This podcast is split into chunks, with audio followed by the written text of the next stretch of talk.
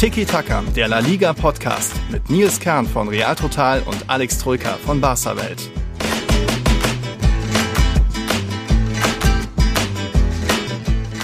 Mensch, da bin ich einmal ein ganzes Wochenende weg und es fallen so viele Tore in der Liga wie gefühlt noch nie diese Saison. 28 Tore in neun Spielen, das müsste ein Saisonhöchstwert sein, also über drei pro Partie, auch wenn in einem Spiel natürlich acht Tore gefallen sind. Absolutes Novum gefühlt für La Liga. Ich selbst habe da nichts live gesehen, äh, außer das bisschen was von Real Madrid äh, im Pub in Erfurt lief. Ich war da zur Junggesellenabschied. Deswegen heute, Alex, musst du mal ein bisschen was erzählen, was so los war in La Liga. Ja, Grüße erstmal. Ich glaube, wir sind beide nicht so ganz fit. Du aufgrund deines Junggesellenabschieds. Nicht meines, aber von einem Freund natürlich. Ähm, ja, nicht deines Junggesellenabschieds und ich aus äh, krankheitlichen Gründen, gesundheitlichen Gründen. Ich habe einen Infekt, mhm. schlage mich damit so seit einer Woche mhm. rum. Ähm, vom Hallenturnier noch? Tatsächlich vom Hallenturnier noch, ja. Irgendwie, weiß ich nicht. Ähm, ich glaube, verschwitzt mhm. rausgegangen. Mhm. Und äh, das kam nicht so gut. Jeden Tag habe ich was Neues. Heute, heute geht es mir auch wieder nicht so mhm, gut. Mhm. Naja, und deswegen sind wir, hören wir uns wahrscheinlich beide nicht so topfit an, aber so ist das halt, ne? Englische Wochen, die fordern ihren Tribut. Belastung ist hoch, ja. Ich war, ich, die Belastung ich ist war mal ganz froh rauszukommen, mal nicht so viel sehen zu müssen, mal ein bisschen auch real, auch mal nicht Ja, aber dann, wie war das beim, du warst beim Biathlon in mhm. Erfurt und im Regen, also nicht nur in der ja. Kälte, sondern im ja, Regen gestanden, ja, ne? ist halt dann auch nicht so Auch nicht so förderlich vielleicht gewesen und dass ich dann irgendwie nachts noch auf Karaoke-Party äh, Bohemian Rhapsody rausgetrellert habe, ist vielleicht auch für die Stimmen Stimmbänder ein bisschen suboptimal gewesen. Aber ich glaube, wir werden die Folge schon rumkriegen, liebe Leute. Es gibt eben, wie gesagt, aus La Liga einiges zu berichten. Wir hatten Champions League, Europa League und es geht ja auch sofort weiter damit. Und dann gibt es natürlich noch ein ganz großes Thema für diese Folge. Das, was beim FC Barcelona da nicht letzte Woche passiert ist und dann rausgekommen ist, das werden wir so versuchen, ans Ende der Folge zu packen. Wir haben da auch einiges an Feedback bekommen. Ähm, heute werden drei Patrons zu hören sein, unter anderem Niklas, Michael und Marcel. Und dann hat uns auch noch Tom geschrieben. Also da schon mal vielen Dank für da das Mitmachen. Da bin ich gespannt drauf auf eure Meinung. Ähm, aber wir versuchen erstmal sportlich anzufangen mit dem Spieltag. Da kann man ja gleich am Freitag ging es ja wild los mit eben diesem 6 zu 2 Sieg zwischen Girona und Almeria. Acht Tore in der Liga hat man nicht so oft. Das gab es das letzte Mal 2019, damals noch ein Barca-Spiel. Da habt ihr gegen Villarreal 4 zu 4 gespielt. Ansonsten hat man ja eher mal ein bisschen Tore Armut in der Liga, aber schon zur, zur, zur Halbzeitpause irgendwie vier Tore von Girona, weil Almeria auch einfach irgendwie sehr viele Fehler gemacht hat, überrollt wurde. Aber da würde ich mal sagen, da sieht man mal, was möglich ist, wenn sich zwei Mannschaften gegenüberstehen, die auch ein bisschen Fußball aktiv denken und spielen und nicht nur irgendwie wie manche andere Vereine eher erstmal abwarten und sicher, sicher. Also blöd für Almeria, aber zeigt doch, Fußball kann auch so sein, wenn die Mannschaften beide offensiv spielen. Äh, ja, wobei man es in La Liga ja gar nicht mehr richtig gewohnt ist, sowas zu sehen. Ähm, aber ja, äh, Girona und Almeria stehen ja tatsächlich dafür da, dass sie eher ihr Heil in der Offensive suchen, vor allem wenn beide jeweils ein Heimspiel mhm. haben. Also sowohl Almeria ist ja sehr, sehr heimstark und ähm, sehr, sehr mutig zu Hause und für Girona äh, gilt das Gleiche. Von daher, wenn Almeria auswärts zu Gast ist bei Girona, konnte man fast schon ähm, ja zumindest ein unterhaltsames Spiel mhm. erwarten, dass man natürlich jetzt acht Spiel, äh, acht Tore sieht, das konnte man so nie erwarten, weil es einfach so super selten vorkommt. Aber äh, Girona zu Hause ähm, macht da echt sehr, sehr viel mhm. Spaß als neutraler Fan und in dem Fall ähm, hast du ja so Spiele, wo einfach alles funktioniert. Ne? Sie hatten 14 Torschüsse, fünf, äh, acht aufs Tor und davon sind sechs drin. Also es klappte auch einfach alles. Ähm, das solche Spiele gibt es halt mal, mhm. ne? dass, dass, dass, du einfach gefühlt jeder Ball, vor allem in der ersten Halbzeit, jeder Schuss drin war. Das waren wirklich tolle Angriffe, jedes Mal ähm, im Vollsprint durchgezogen und vor allem nicht nur, ähm, nicht nur schöne an sich äh, flottes Offensivspiel, sondern zwei Tore wurden mit Hackentricks vorbereitet. Ah, ja. mhm. Also das war richtig, richtig schön anzuschauen. Da siehst du mal Spielfreude. Auch das kann in La Liga mhm. mal äh, sein, auch wenn es sehr selten vorkommt. Ja, das ist eine schöne Sache. Eine schöne Sache. Vor allem auch acht unterschiedliche Torschützen. Also als ich da den Spielstand gesehen habe, habe ich gedacht, Ostoani, wie viele hat er gemacht? Der hat, glaube ich, das letzte Tor gemacht und davor eben auch viele junge Spieler äh, brilliert. Äh, Ricardo Riquelme natürlich da äh, zu nennen. Also war ein nettes Spielchen, kann man sich die Highlights nochmal anschauen, gilt aber auch dann für ein anderes Spiel, wo da nicht 8, sondern 6 Tore gefallen sind. Jetzt reden wir über Mallorca und Villarreal. Mallorca hatte ja die letzten vier Heimspiele jeweils mit 1-0 gewonnen, unter anderem gegen Real Madrid. Wir erinnern uns, deswegen es auch mein, war es auch mein Tipp, ein 1-0-Sieg. Am Ende gewinnen sie dann eben mal mit vier Toren, weil einfach auch Villarreal, ähnlich wie Almeria, viel zu viel defensiv ähm, Fehler angeboten hat, gezeigt hatte. Schon, ging schon los mit diesem Rückpass auf Pepe Reina, der dann so ein bisschen lasch irgendwie den Lupfer versucht über den Gegenspieler, der wird abgefangen. Äh, Dani Rodriguez, glaube ich, zweimal komplett frei gewesen bei seinem Kopfball. Also ja, Offensivfußball ist schön, aber es muss, es ist dann auch immer noch die andere Seite, was die Defensivspieler machen, da eben sowohl Almeria als auch Villarreal einiges angeboten, aber Mallorca bei den Gegen Gegentoren auch teilweise da ähm, die Jungs freigelassen. Aber irgendwie, es, es können noch Tore fallen. Es ist ein seltenes Bild in der Liga. Es ist ein seltenes Bild. Ich habe tatsächlich auf Villarreal gesetzt. Ich wusste natürlich um den Umstand, dass Mallorca ständig 1 zu 0 zu Hause gewinnt, aber man denkt sich ja, irgendwann muss das ja mal abreißen. Das kann ja nicht ewig so weitergehen, vor allem, dass sie dann nicht nur mal 0-0 holen oder so, sondern ja wirklich reihenweise 1 zu 0 mhm. gewinnen, auch gegen die Großen natürlich. Deswegen dachte ich mir, jetzt muss doch mal was vom Villarreal mal kommen. Aber nee, es geht so weiter. Mallorca zu Hause, ein bisschen wie der VfL Bochum in der Bundesliga, auch wenn die jetzt am Wochenende verloren haben, aber zu Hause holen sie reihenweise ihre super wichtigen Siege und ihre drei Punkte für den Klassenhalt. In der Regel minimalistisch, diesmal ähm, sehr, sehr überzeugend. Aber, großes oder kleines Aber, hatte natürlich stark damit zu tun, dass Vera eine mhm. frühe rote Karte gesehen hat. Ich glaube, Trigueros ja. hat sie gesehen in der, ich weiß gar 20. nicht wie viel Minute, äh, irgendwas um die 20. rum. Ähm, für, naja, so ein Schubserchen. Mhm. Also im Endeffekt wurde so ein bisschen angegangen im Mittelfeld und das hat ihn genervt und dann hat er so mhm. mit der Hand, glaube ich, so aus, naja, ausgeschlagen, wäre fast so schon ein bisschen Wischer. zu hart, so rausgeschubst, ja. so, so gewischt, aber eher so dieses, ey, verpiss dich, Mann, lass mich in Ruhe. Mhm. Und dafür gleich rot, also war gelb dann schon eine harte, war, nee, war, war direkt rot, glaube ich. Okay. Ich habe es als direkt mhm. rot gesehen und es steht hier auch bei in der okay. Statistik als direkt rot. Ähm, also als, als Nachschlagen mhm. Quasi ausgelegt. Ich fand es schon sehr hart, weil es für mich eher so ein Lass mich in Ruhe, hau mhm. ab äh, mäßiges Ausschlagen ja. war. Aber gut, hat natürlich das Spiel enorm beeinflusst, denn die Abwehr von Viral war all over the place. Ne? Also es war wirklich Harakiri, aber Mallorca hat es auch wirklich sehr, sehr mhm. gut gemacht. Also da nachgelegt und ähm, wirklich erbarmungslos da weiter auf Tore gegangen. Also am Ende dann auch ein sehr, sehr flottes mhm. Spiel mit sehr vielen Toren, sehr vielen Chancen. Aber wie gesagt, ähm, konditioniert von der mhm. frühen Ruhe. Ja. Ja, und wir hatten die Form von Mallorca, da gab es zuletzt einige Siege und beim FC Villarreal war es jetzt die vierte Niederlage in Folge. Das gab es ewig nicht mehr. Wir können jetzt auch ganz gut schon vergleichen, was Emery und Setien, wie da so die Unterschiede sind. Beide haben jetzt jeweils äh, 17 Spieltage oder die letzten 17 Spieltage von Emery. Da gab es elf Siege, drei Unentschieden, drei Niederlagen. Auch nicht optimal. Setien steht nur bei sieben Siegen, zwei Unentschieden und acht Niederlagen sogar. Also irgendwie, die hatten dieses Hoch zum Jahresanfang, wo dann eben auch Real Madrid zu Hause beeindruckend geschlagen wurde, aber mittlerweile da auch wieder einem ziemlichem Formtief drin. Äh, Gerard Moreno für, fehlt noch weiter. Immerhin macht dann Morales vorne die Tore, aber das reicht ja nicht, wenn du hinten so viele Fehler anbietest. Und das war da eben nicht nur Pepe Reina, der das ein bisschen zu lasch versucht hat, da nach dem Rückpass. Also da Setien, das war nie, noch nie so richtig das perfekte Match und hat hier und da schon früh Kritik bekommen. Aber irgendwie wird da jetzt auch der Druck nicht weniger auf ihn, weil Europa gerät nicht da komplett in, in weite Ferne, aber immerhin Mallorca hat sie jetzt überholt mit genauso 31 Punkten. ähm, haben nur eben den direkten Vergleich für sich entschieden. Also da Villarreal drei Punkte auf Rayo aufzuholen. Alles noch natürlich voll, voll möglich, aber die Stimmung ist, glaube ich, auch nicht so optimal in der Mannschaft mittlerweile. Äh, merkt man auch. Und das Ziel, auch wenn ein bisschen immer am Horizont, ist ja trotzdem der vierte Platz, ne? Champions League Platz. Mhm. Das ist ja schon so immer die Hoffnung von Villarreal, da wieder einzuziehen. Und das sind zehn Punkte Rückstand auf Atletico. Also das kannst du ja schon mal vergessen. Champions League ist futsch. Ähm, klar, sechster Platz sind nur ein paar Punkte, vor allem weil äh, hinter Betis mhm. da ja mit Rayo, dem Athletikclub, Villarreal, eigentlich Osasuna, die jetzt ein bisschen abgebaut haben, Mallorca, die jetzt da drin sind, ja ein sehr dichtes Feld ist.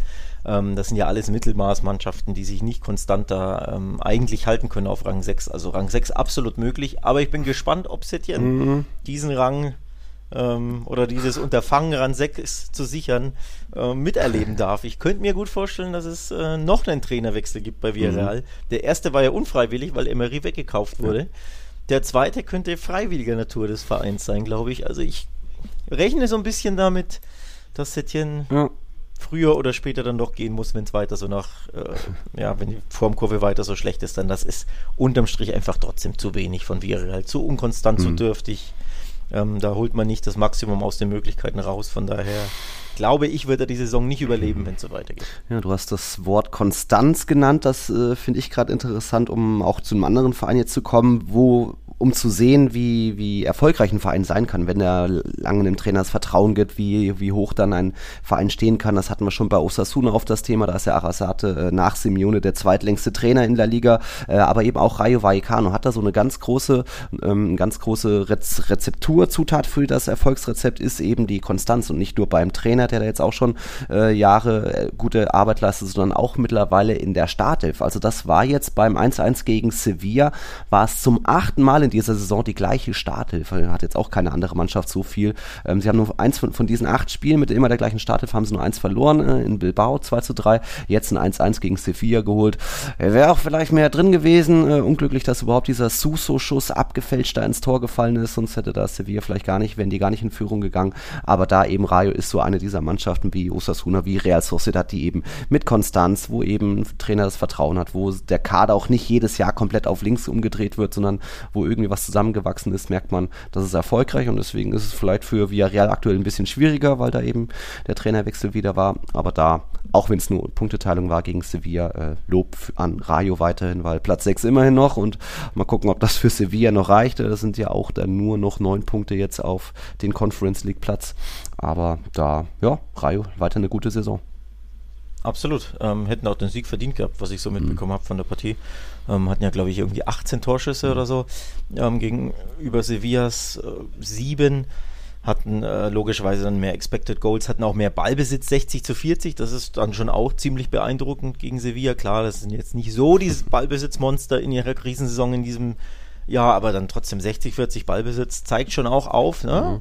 Mhm. Rayo genauso wie beispielsweise Girona, eine dieser Mannschaften, die zu Hause da einfach sich was trauen, mutig Fußball spielen, nach vorne spielen und auch auf Sieg mhm. spielen. Mhm. Ähm, und das ist einfach eine Bereicherung für der Liga, ähm, nach wie vor. Also da ziehe ich meinen mhm. Hut ähm, weiter vor den Leistungen. Und ich hätte es ja gerade mit Blick auf die Tabelle angesprochen. Du hast, also die Top 4 sollten mehr oder weniger am Ende so ins Ziel laufen. Meine, mhm. Mein Empfinden nach klar, Betis hofft auf Vierter zu werden, aber ich mhm. fürchte, es wird wahrscheinlich dann nicht reichen ich sehe Betis aktuell als Fünfter, wo sie sind, aber Platz 6, mhm. der dann eben für die Conference League äh, berechtigt, da ist alles offen. Also da können die vorher vier, fünf genannten Teams da alle mit reinstoßen, weil es da für mich nicht den klaren Favoriten mhm. gibt, der sich da am Ende durchsetzen wird, auch weil Villarreal schwächelt. Und dann kannst du wirklich ähm, am Ende als Rayo da dir berechtigte Hoffnung machen, dass du auf dem Rang am Ende stehst, auf dem du jetzt stehst, nämlich auf dem sechsten. Ja. Also ich würde auch. Für mich wäre das nicht so super überraschend. Auch weil ja die, die Konkurrenz auch gerne mal patzt. Also Osasuna jetzt gegen Real Madrid verloren, okay, via Real mal wieder verloren und jetzt sehen wir dann auch schon beim Athletic Club, der dann eben auch nur irgendwie auf Platz 7 da absolut berechtigte Hoffnung hat. Aber beim Athletic Club muss man mit, mittlerweile auch sagen, wenn die mal, also neben vielen Offensivproblemen, dass da die effektiv nicht ganz so hoch ist und irgendwie ja, seit Jahren mittlerweile ein Mittelstürmer fehlt, äh, wenn es dann zu Topspielen geht, speziell zu Real Madrid, zu Atletico, zum FC Barcelona, äh, dort holen sie selbst selten mal was. Also da wieder unser Statistikexperte Pedrito Numeros hat zusammengerechnet, die letzten 41 Gastspiele vom Athletic Club bei Atleti Barça Real gab es keinen Sieg, nur sechs Unentschieden, 35 Niederlagen. Das war jetzt auch zu Gast bei Atletico mal wieder der Fall. Da hat ein ganz bestimmter Mann den Unterschied ausgemacht, aber auch der Athletic Club da eben dann nicht konstant genug oder nicht gefährlich genug in Topspielen, was wir auch beim FC Sevilla oft gesagt haben, wenn es da eben auf diese, in diese Killerspiele geht, wo du mal ein Zeichen setzen musst, dass dann eben ein bisschen die, die Konstanz fehlt. Ja, absolut. Ähm, ich habe übrigens mit dem Kollegen Benny Zander vor dem Spiel mhm. gesprochen, also vor Atletico gegen den Athletic Club. Und da war auch das Thema, naja, Bilbao und der Valverde klar verbessert, aber vorne sind sie dann doch zu oft zu harmlos, zu ideenlos. Sie schossen zwar, ich meine, vor dem Spieltag die dritt- oder viertmeisten Saisontore in der Liga, sind aber trotzdem nur 31. Also es ist auch mhm. trotzdem nicht viel, spricht natürlich wieder Bände für die Liga. Ähm, aber im 40% oder rund 40 ihrer La Liga-Spiele konnten sie gar kein Tor schießen. Ich, ich meine, ich habe die ja. Statistik auch hier im Podcast vor zwei, drei Wochen mal vorgelesen. Ketchup. Absolut mindblowing, ne? Mhm. dass du einfach immer wieder Spiele hast, und zwar 40% aller Spiele, in denen du kein einziges Tor mhm. zustande bekommst, egal wie viel du reinhaust, wie sehr du dich bemühst, denn an Leidenschaft und, und äh, ne, Einsatzfreude mangelt es ja wirklich nie bei den baskischen Löwen, aber es mangelt einfach zu häufig an Toren und an Durchsetzungs, ähm, Durchsetzungskraft da vorne im letzten Drittel und an Chancenverwertung und ja, Mhm. die Null stand halt auch wieder bei Atletico, wobei so viele Chancen gab es in diesem Spiel nicht. Ja. Das war ja wirklich offensiv sehr überschaubar, was da die Basken geliefert Ja, von Athletik auf jeden Fall. Ich glaube, Atletico hat man schon gem- gemerkt, wenn sie wollen, dann können sie schon. Und dann hat man kommen schon mal Carrasco zum einen oder anderen ganz guten Abschluss. Aber der Unterschiedmacher ist in dieser Saison bei Atletico ganz klar Antoine Griezmann. Der hat jetzt den 1-0-Sieg beschert, war auch schon beim Hinspiel der Fall. Und jetzt kommt gleich eine Quizfrage. Ähm, Griezmann steht jetzt, das war jetzt das 22. Spiel in seiner La Liga-Karriere, was er mit dem einzigen Tor entschieden hat. Also ähm, 22 Spiele, wo nur er getroffen hat. Es gibt nur eine La Liga-Legende, die noch mehr Spiele alleine entschieden hat, wo sonst keiner getroffen hat.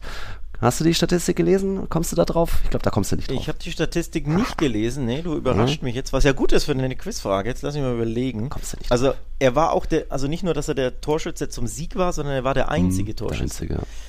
Oh. 1-0, 1-0, 1-0. Also mein Reflex war, ich musste an Raoul denken. aber, aber Real ist ja nicht so bekannt dafür, dass er immer nur 1-0, Nee. 1-0, 1-0 gewinnt. Ne? Deswegen, ähm, warte mal. Es ist aber auch ein Spieler, der auch mal Äh, für. dann, sa- warte, ja. warte, warte, warte, warte, warte, warte. Dann sage ich Aris Adoris. Oh, ah, okay, für Athletik Club, warum nicht? Ja, nee, äh, ist jetzt auch nicht so viele Tore. Ist schon, ist schon länger her auf jeden Fall auch. Aber ähm, hat auch für Atletico und für Real gespielt. Unter anderem, das ist jetzt Hugo Sanchez, der Mexikaner. Der hat es damals in den 90ern eben auf 23 Spiele geschafft, wo er der einzige Torschütze war. Ich glaube, Lionel Messi folgt da schon auf Platz 3 oder so. Ähm, Gut, das war ein bisschen vor meiner Zeit, um zu klar. sein, ne? was Hugo Sanchez da Ja, gemacht aber hat. das ist jetzt nicht, dass jetzt nicht unbedingt Messi auf Platz 1 ist oder auch Raúl ist halt, weil dann doch meistens äh, Real und Barca noch mal mehr andere Torschützen haben in so einem Spiel, dass es da gar nicht so oft 1-0-Siege gibt, außer vielleicht in dieser Saison. Aber eben Griezmann passt da, glaube ich, ganz gut rein. Wenn es einer von Atletico ist, dann eher und auch ein Hugo Sanchez als sowohl Atleti als auch Real Madrid-Legende. Da kleines Fachwissen für euch. Ähm, aber ja, ähm, Atletico sich da jetzt auch gemausert, wenn wir so Formtabelle anschauen. Barca natürlich Platz 1 mit Siegen ohne Ende und Atletico mittlerweile jetzt auch länger nicht mehr verloren. Ab und zu gibt es mal noch einen Unentschieden, aber eigentlich vier Siege aus den letzten fünf Partien. Ähm, das ist schon wieder stark. Da Simeone hat die Kurve hinbekommen, nachdem es ja die schwächste Hinrunde unter ihm war.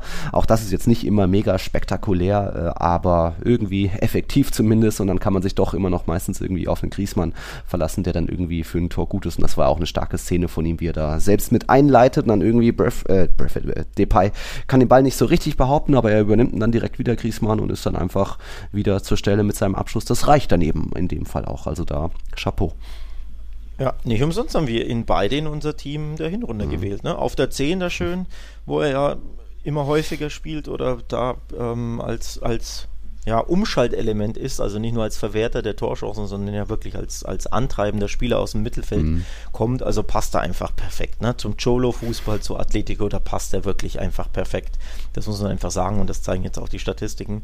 Und ja, du hast die, die ähm, aufsteigende Form von Atletico angesprochen so robbt man sich dann doch wieder an Rang 3 Mhm. ran. Ne? Es sind nur noch zwei Pünktchen hinter Real Sociedad, weil die Basken wieder das machen, was wir hier immer wieder predigen. Das genau, HSV in der Rückrunde Spaniens.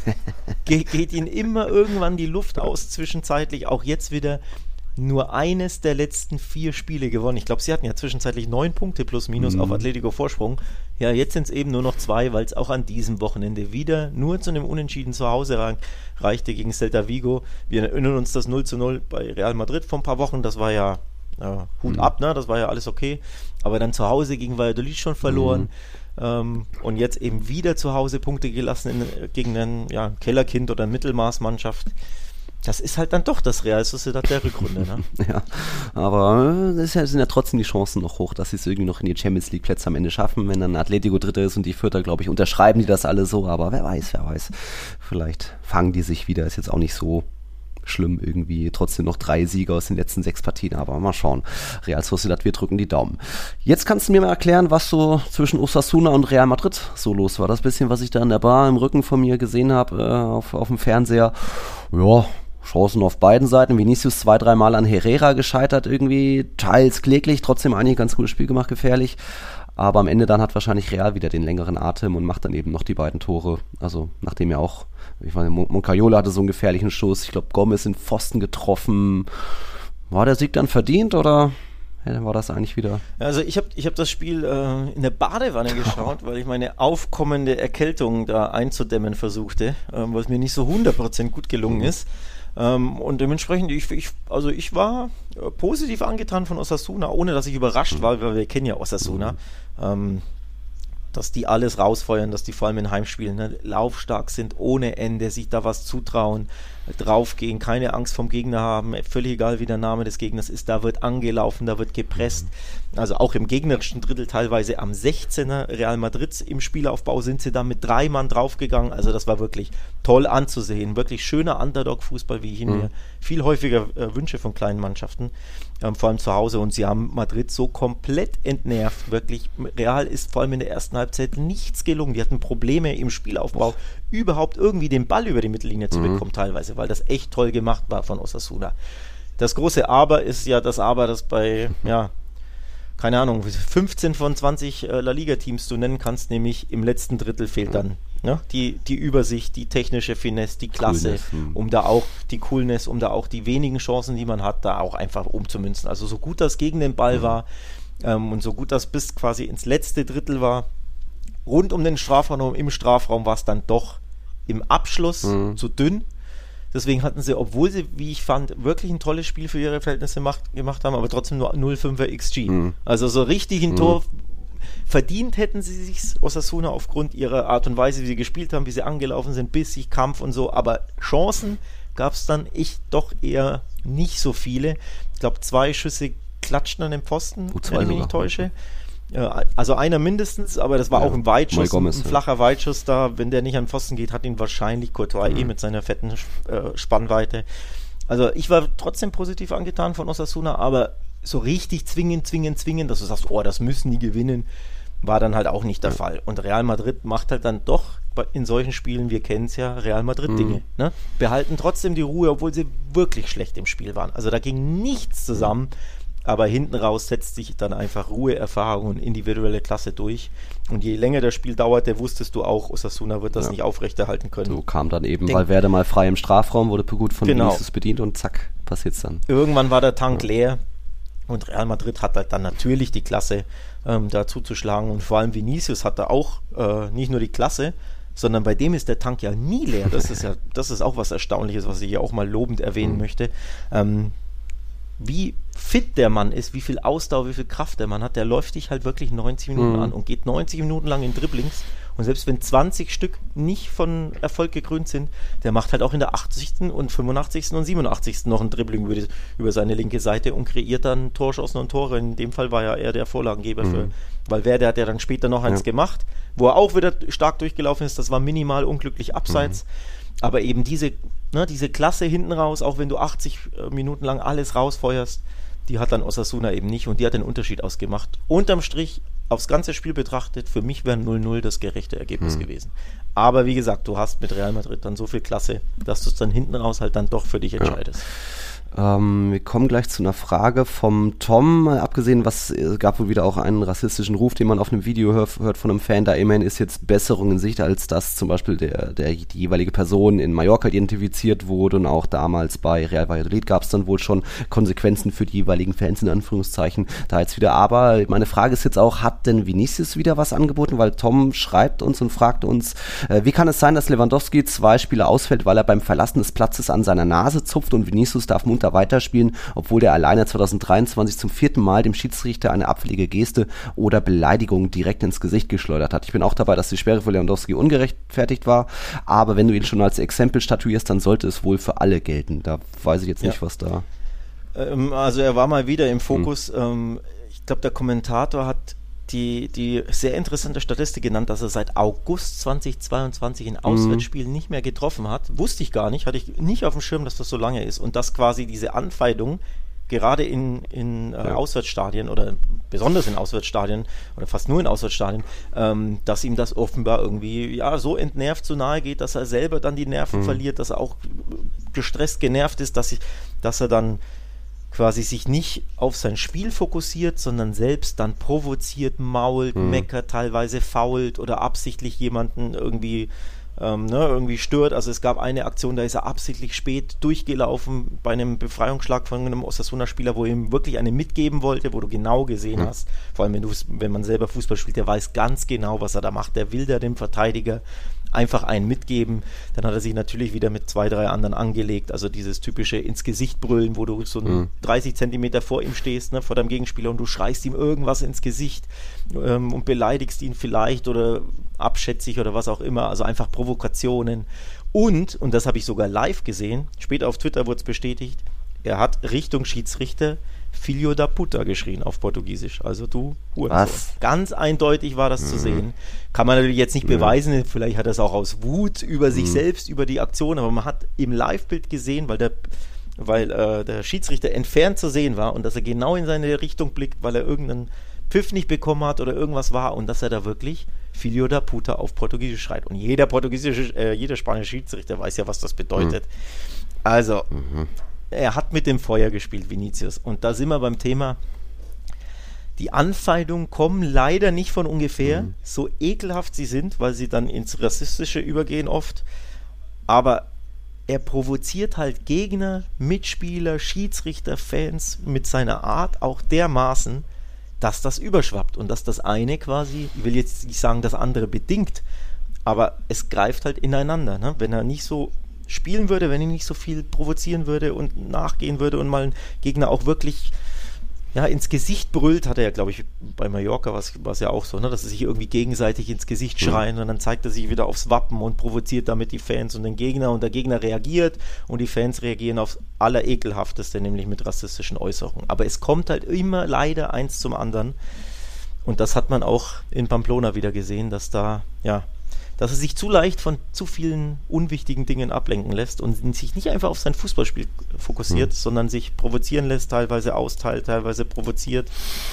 Und dass dann so ein Scharmützel draus mhm. wird, das wo es nur Verlierer gibt, ne? wo es nur eh hässliches Ja, hat man schon auch öfter mal gesehen, dass irgendwie Ancelotti noch im Spiel versucht, so, hey, guck mich an, guck nicht den Gegenspieler an, konzentrier dich auf mich und reg dich an mir ab oder dass, dass er dann eben auch auf den Pressekonferenzen das Thema ist und Ancelotti da sagt, so, er muss er noch cooler werden. Ja, das irgendwo gehören natürlich Provokationen, Fouls, diese Mindgames dazu, aber wie du schon sagst, es ist dann eben auch zu viel und auch wenn er dann elfmal in einem Spiel gefault wird, wie gegen Mallorca, muss da auch der Schiedsrichter ein bisschen mehr Fingerspitzengefühl für haben, wie jetzt der Gegner, der Gegenspieler da vielleicht dann doch mal früher mit, mit gelb zu ahnen ist. Aber ja, auch er kann an sich arbeiten, dass, dass er da eben mehr auf sich konzentriert und dann nicht noch mehr ja. die Gemüter erhitzt. Ähm.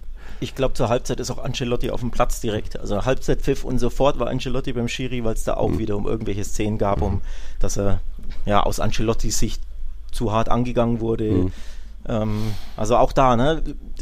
Es ist zu too much von allen Seiten am Endeffekt und es schaden oder es schadet allen Seiten und natürlich am Endeffekt leider am hässlichsten dem, Schie äh, dem Spieler, weil er eben mhm. ähm, ja dann hinten raus dann auch wahrscheinlich rassistisch. ist. Also bei dem Spiel habe ich es jetzt nicht live mitbekommen. Mhm. Ähm, aber wenn du sagst, äh, ja. da existiert wieder auf Twitter ein Clip, dann glaube ich dir das zu 1000 Prozent, weil es ist ja nicht zu überraschen, das ist nichts Neues leider. Ne? Also das ist ja, das eine bedingt auch immer das andere oder befeuert das andere. Mhm. Und es sind nur Verlierer. Es ist, der Spieler profitiert ja davon nicht, ne, lässt sich ablenken und ist genervt und, und teilt dann selber aus.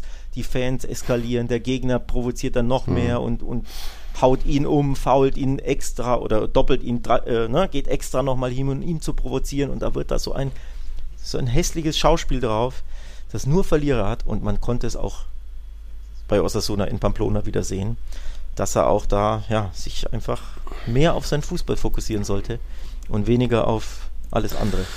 Aber leichter ja. gesagt als getan. Ne? Und trotzdem interessant, dass äh, Vinicius spielt ja, was ich in internationalen Wettbewerben mit der Nationalmannschaft ähnlich und da ist das Thema dann nicht so groß und da, also, da kommen wir jetzt, spannen wir jetzt auch langsam den Bogen Richtung Champions League, wo ich dann sehr gespannt drauf bin, weil in La Liga Auswärtsspiele läuft es für ihn nicht gut, ob das ein Valladolid war, in Mallorca zuletzt oder auch bei Atletico.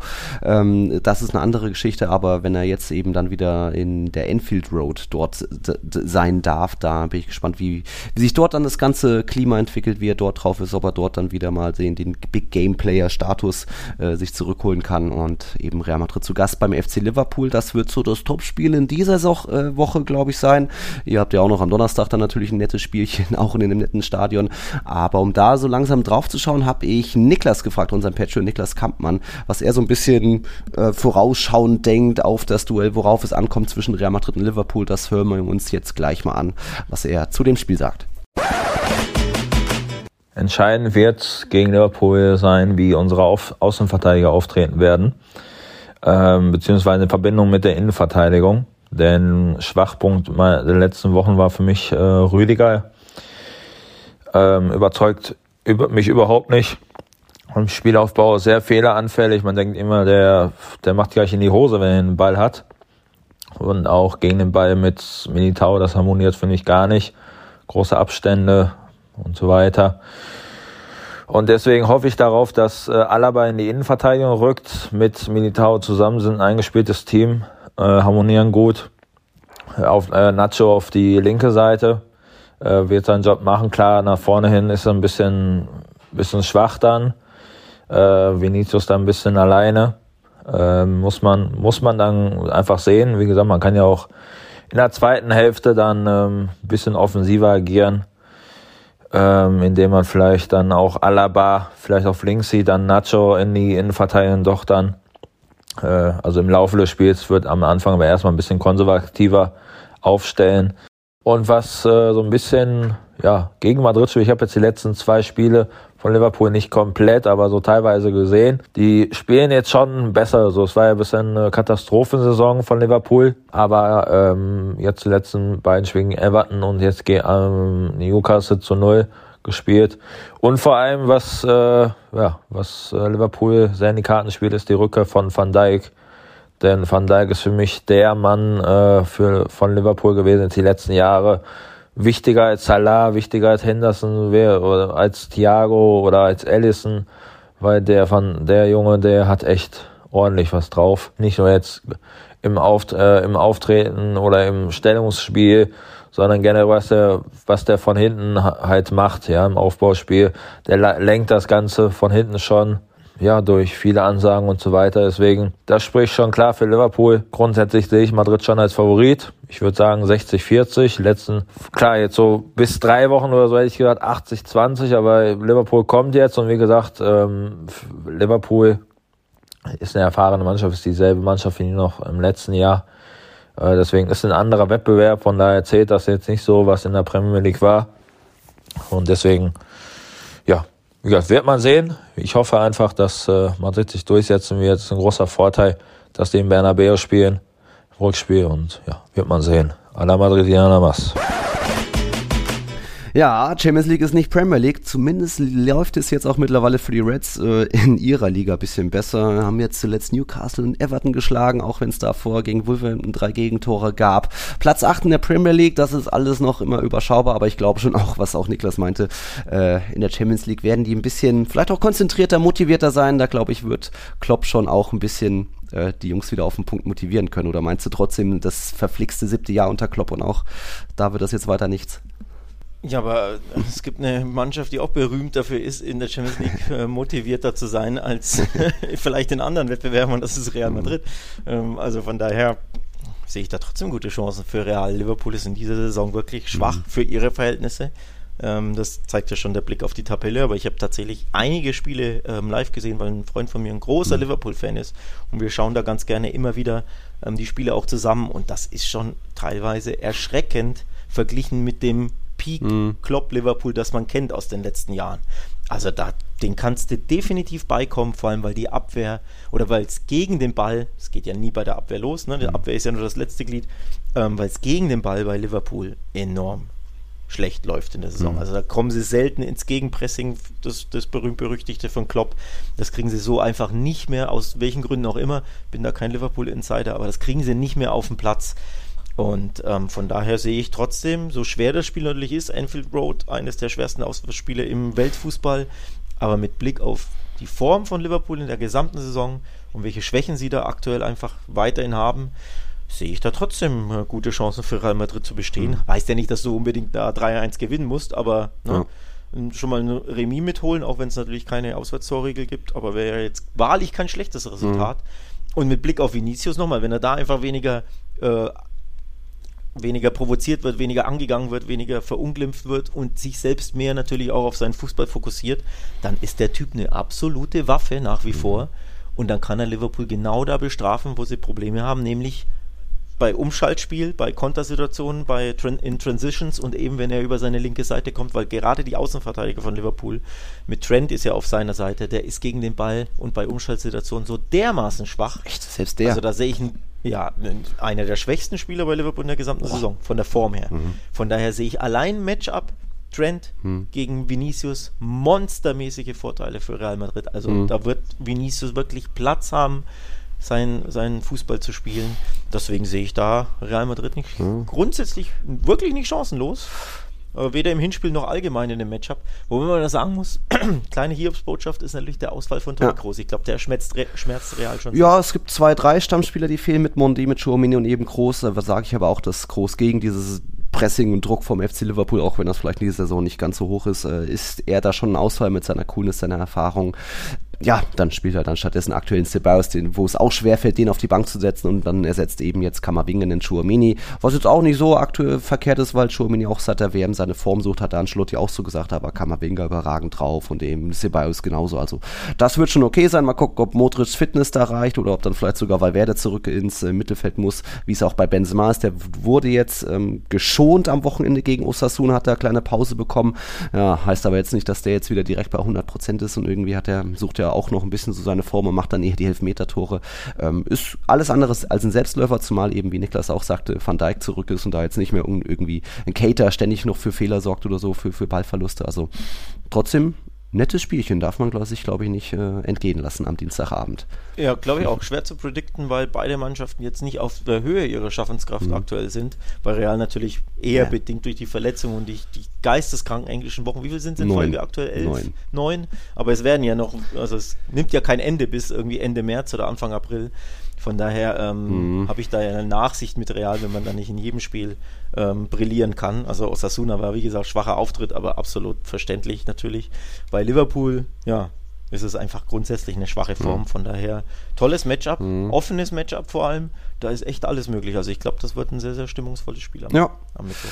Mittwoch ist es, ne? Dienstag, ja. Dienstag? Heute Abend Dienstag ist noch Pressekonferenz, alles und dann am Dienstag schon das Spiel. Also mal wieder viel zu tun. Dann kommen wir langsam nach Barcelona, ohne jetzt gleich direkt mit dem großen äh, Barca Gate äh, anzufangen. Äh, wir hatten Europa League, wir hatten jetzt La Liga. In La Liga sind sie jetzt 17. Mal weiße Weste. Das ist der La Liga-Rekord, den hatte bisher Deportivo aus den 90er Jahren. Auch sieben Gegentore nach 22 Spielen gab es noch nie. Erst ein einziges Gegentörchen zu Hause. Äh, das hatte zuletzt der Athletic Club in den 70ern geschafft, äh, auch wenn irgendwie der FC Cadiz, die müssen noch ein Tor machen, egal. Ich ich versuche jetzt meine Frage, warum ist Barca in der Liga so sicher äh, defensiv und abwehrstark und dann in der Europa League kassierst du da wieder zwei Gegentore. Insgesamt in dieser Saison haben sie international jetzt auch schon einige Gegentore, 14 Stück geholt in, in sieben Spielen mit, mit den Champions League Spielen eben.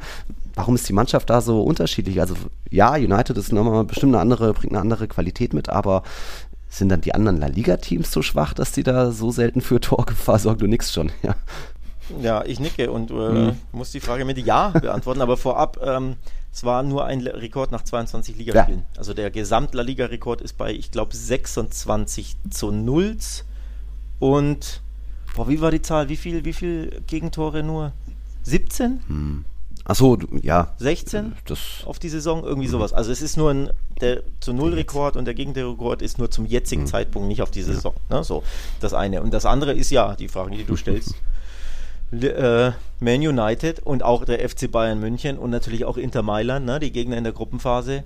Ja, das ist halt nun mal eine andere Qualität als Mallorca, Cadiz, Osasuna, mhm. äh, Valladolid und wie sie alle heißen. So, also da mhm. erzähle ich jetzt auch nichts Neues, aber das ist wirklich wird erst dann erst recht nochmal augenscheinlich, wenn man sich die Spiele ansieht. Also natürlich Manchester United von der Form her, wir haben über Schwa äh, Liverpool schwache Form in der Saison oder sagen wir mal in den letzten Monaten gesprochen, ne, sagen wir einfach mal von mir aus auch in dem Kalenderjahr, da ist Liverpool nicht gut in Form und äh, Manchester United ist mit dem FC Barcelona ja mit die formstärkste Mannschaft in ganz Europa mit dem BVB. Ich glaube, der hat mhm. noch alle Spiele gewonnen in der Bundesliga und Union ist natürlich auch klasse drauf, aber ist halt trotzdem nur Union. Mhm. Und dann, wenn einfach ne, ein United in Form kommt mit Casemiro, mit vorne Rashford, mit Sancho, der jetzt wieder besser drauf ist. Das ist halt eine ganz andere Qualität und die kennt Barca aus La Liga ja so auch mhm. nicht. Denn auch Atletico, wo du sagst, ja, die hätten ja tolle Offensivspieler, ja, die mauern ja auch nur in, in jedem Spiel gegen Barca, fast immer über, naja, zumindest 70 der 90 Minuten. Mhm. Von daher kommt da einfach aber was, was anderes auf dich zu und es ist natürlich trotzdem unerklärlich, dass du in Europa zwei Spiele, äh, zwei Tore pro Schnitt pro Spiel kassierst und in La Liga nur in jedem dritten überhaupt eins, beziehungsweise weniger, aber ne, sieben mhm. in 21 sind es ja. Also diese Diskrepanz ist, ist natürlich komisch, seltsam, aber erklärt sich natürlich dadurch, dass ja die Qualität, die die Gegner in Europa haben, ne, viel, viel höher sind und vor allem sie haben ja auch richtig krasse Gegner. Also es ist ja nicht so, dass sie jetzt mal weiß ich nicht, ne, mal gegen Schachtjo Donetsk gespielt hätten oder von mir aus mal gegen den Club Brügge oder so mhm. in Europa. Ne? Die gäbe es ja auch als Gegner. Sie kriegen ja auch wirklich die krassen Gegner, auch in dieser Saison wieder. Und das sind ja wirklich Top-Mannschaften. Und da siehst du einfach, dass die Abwehr, so gut sie mhm. ist, aber nicht diese Monster, Monster, Monster Weltklasse-Abwehr ist, wie sie da äh, auf dem Papier steht, sondern dass du denen schon beikommen kannst, nur sie sind es halt zu selten gewohnt in La Liga oder sie sind zu selten gefordert. Ja. Ähm, das erklärt sich so für, für mich. La Liga reicht es auch, weil Cadiz dann selbst natürlich auch viel ab Pech hatte im Abschluss. Wir waren auch ein, zwei Pfostentreffer dabei und das erste Tor, ja, das zählt natürlich nicht, weil Abseits, aber dann beim zweiten Tor, wer war das? Falli da springt hoch und ist halt am Fünferraum und wir wissen ja, es gibt keinen Todeschutz oder sowas und ähm, Testegen springt dagegen, kommt dann nicht an die Flanke ran und Roger Marti trifft danach. Das muss doch eigentlich stehen bleiben, das Tor, oder? Was denkst du? Ja, also, also grundsätzlich, ähm, ich wollte jetzt gar nicht, gar nicht so sch hm. schwach reden. Ähm, die hätten sich hier Tor verdient gehabt und die waren ja auch mehrfach, mehrfach nah dran, mhm. nicht nur aufgrund dieses äh, Tores, das dann nicht zählte, sondern sie haben ja noch an den Pfosten geschossen, hatten noch eine mega Chance, die, die Testegen durch einen Weltklasse-Reflex dann an den Außenpfosten gelenkt hat. Also die hätten durchaus ihr Türchen mal beschießen können, dürfen, mhm. müssen sogar genug Chancen, tolle, tolle Leistung. Bei dem einen Tor, ich verstehe die Sichtweise von Falli, also vom, vom Angreifer, wenn er Verteidiger mhm. ist, und ich verstehe die Sichtweise von Tastegen, der sich da umgerempelt fühlte. Also er ist in der Luft und ihm wird gegen den Arm gerempelt. Mhm. Ähm, aber gleichzeitig Falli hat ja jetzt nicht ja. selber irgendwie ausgeschlagen oder, ihn, ihn, sondern er, er springt ja auch nur zum Ball. Also es war schon auch eine Karambolage. Deswegen, den kannst du schon stehen mhm. lassen, den Treffer, aber du kannst ihn auch abpfeifen, weil ich verstehe es aus Torhüter-Sicht, wenn du da hochgehst in die Luft und da rauscht einer in dich rein und vor allem er rauscht in deinen Arm rein und dadurch kannst du den Ball nicht fangen. Ja, ich verstehe auch die, die Ter Stegens Sichtweise, dass mhm. er sagt, ja, ich wurde doch da klar gefault, behindert. Also es ist ein 50-50 für mhm. mich. Weder falsch noch richtig, du kannst ihn in die eine Richtung mhm. pfeifen wie in die andere. Also man kann da auch argumentieren, Ter Stegen hatte Glück. Man kann auch argumentieren, nee, der wird behindert. Mhm. Kann ich so oder so sehen. Also ich verstehe dann ja, okay. grundsätzlich schon den Call des Refs, weil es war ja trotzdem am 5 Meter ähm, an der Linie oder auf der Linie, also jetzt nicht irgendwie weiter draußen im 16er, sondern der sogenannte Schutz im 5-Meter-Raum, den es ja eigentlich so nicht gibt, aber der in den Köpfen aller Torhüter natürlich verankert ist und auch aller Fußballfans der gilt ja dann doch irgendwie immer, ne? Unterbewusst. Mhm. Und von daher kann ich es schon verstehen, dass man es abpfeift. Aber klar, er hat ja auch Glück, dass die. Na gut, dann äh, haben wir noch einen. Also erstmal Barca natürlich jetzt 59 Punkte, was immer noch ein sensationeller Wert ist. Die hatten nur einmal mehr, das war in der Saison 2010-11, damals 61 Punkte unter Guardiola. Also äh, nur Guardiola besser als, als Xavi, auch äh, starke Statistik, weil jetzt auch der Pichichi mal wieder getroffen hat. Ist eine Weile her, dass Lewandowski getroffen hat, sein erstes Ligator seit Oktober in den letzten sieben sieben Ligaspielen, glaube ich, nur ein Türchen oder so dabei gewesen. Er hat jetzt seine Führung ausgebaut auf 15 Tore und wer folgt gemeinsam auf Platz 2, also zwei Stürmer. Quiz. Ja, dein Freund auch. Uh, natürlich. Ne? Wer sonst? Gemeinsam mit dem anderen Freund von mir, dem Karim. Er hat auch elf Tore. Ja, gut, ja klar. Ja. Der muss ich ja, ja nennen. Gut. Ich, äh, war, mir, war mir bewusst, dass du auf Rossello mhm. an, äh, anspielen willst. Den könnte er ja immer noch holen. Den willst du doch oh, bei Real Madrid als Backup. Checo, Rossellou wären so meine für Benzema Backup. Warum nicht? Aber äh, ich glaube, so schlau ist die Führung da nicht, oder? Irgendwie habe ich da eine andere Sicht da anscheinend. Ja, aber äh, du ganz ehrlich ja. noch, äh, weil das Thema hatte ich vorhin vergessen. Rodrigo war ja falsche Neun, echte mhm. Neun äh, bei Osasuna. Komplett mhm. verloren. Der hat keine 20 Ballkontakte ja, der gehabt. Braucht einen Sturmpartner. also ohne, dass ich es jetzt überprüft mhm. habe, aber im Spiel heraus wirklich komplett verloren. Ich will jetzt nicht auf ihn draufschlagen, weil es war super schwer für ihn, aber als hätte Real Madrid in Unterzahl gespielt. Der ja. hat nicht stattgefunden in diesem Vor allem gegen so hohe da Verteidiger, wieder, das, er braucht ja, einen Sturmpartner. Und da sind wir wieder beim Thema. So gut das macht, mhm. also als Joker, als Backup, macht das ja trotzdem jetzt seit zwei Jahren klasse in mehr oder weniger ungewohnter Rolle, wobei er sich ja an die Rolle ja gewöhnt hat. Aber mhm. als Real Madrid würde ich mir schon denken, ja, so ein wirklicher Backup-Mittelstürmer, der täte mir schon gut im Kader mhm. und vor allem Ancelotti gut, denn äh, ja, ja. Auf die, die er da vorne so hat auf der Bank, auf die setzt er nicht. Die sind auch nie fit und wenn sie fit sind, spielen sie trotzdem keine Rolle. Ja, hm, Mariano kannst du eh vergessen, auch aktuell wieder angeschlagen. Aber ja, ja, Rodrigo hat das auch schon teilweise gut gemacht und zuletzt gegen Elche war er überragend. Damals als da als Linksaußen, weil Vinicius gesperrt war, aber irgendwie speziell gegen diese hohen Verteidiger von Osasuna, ja, war da jetzt wenig Hoffnung, dass der ein großes Party da so auspacken würde. Mal gucken, jetzt Benzema zurück gegen Liverpool. Ähm, aber auch der hat ja hier und da seine Problemchen diese Saison. Mal schauen. Um jetzt wieder international zu bleiben, hat uns auch nochmal Marcel Rivera Ramirez, geiler Name immer noch, äh, uns eine Voicemail geschickt. Da geht es jetzt einerseits um das Thema Champions League, Europa League, was wir da so als Bas und als Realfans dann tippen beim Gegner. Und dann am Ende kommt nochmal das Thema mit der Torwartgeschichte. Äh, ist das jetzt Trapp oder Testegen? Das äh, hören wir uns jetzt an. Dann kannst du gleich darauf antworten. Ja, ein herzliches Gute aus Frankfurt. Gute an die ganze Community. Ich hoffe, es geht allen gut. Geht jetzt auch langsam mal wieder in Ernst der Lage. Champions League steht vor der Tür. Äh, meine Frage dahin, das war ja auch eine Zeit lang Thema, die Plastikclubs, das Thema wird ja immer größer und dass man gewissen Traditionsclubs, Clubs, denen man den Hass irgendwie gegenüber hatte, dann doch eher das Weiterkommen wünscht als irgendjemand anderem, der da irgendwie mit Geld beworfen wird. Wie sieht es bei euch aus? Äh, sagt ihr dann auch, zum Beispiel Nils, würdest du sagen, lieber kommt Barca weiter als irgendein Plastikclub oder Alex, auch du, würdest du sagen, lieber Real als irgendein Plastikclub oder ist dann dann doch der Hass zum Rivalen so groß, dass ihr sagt, nee, nee, es ist egal, welcher Verein da gegen den Rivalen spielt, es soll immer der gehasste Verein rausfliegen. Und um diese Torwartdebatte zwischen mir und Alex zu beenden, natürlich auch mit Augenzwinkern und mit leichter Stichelei.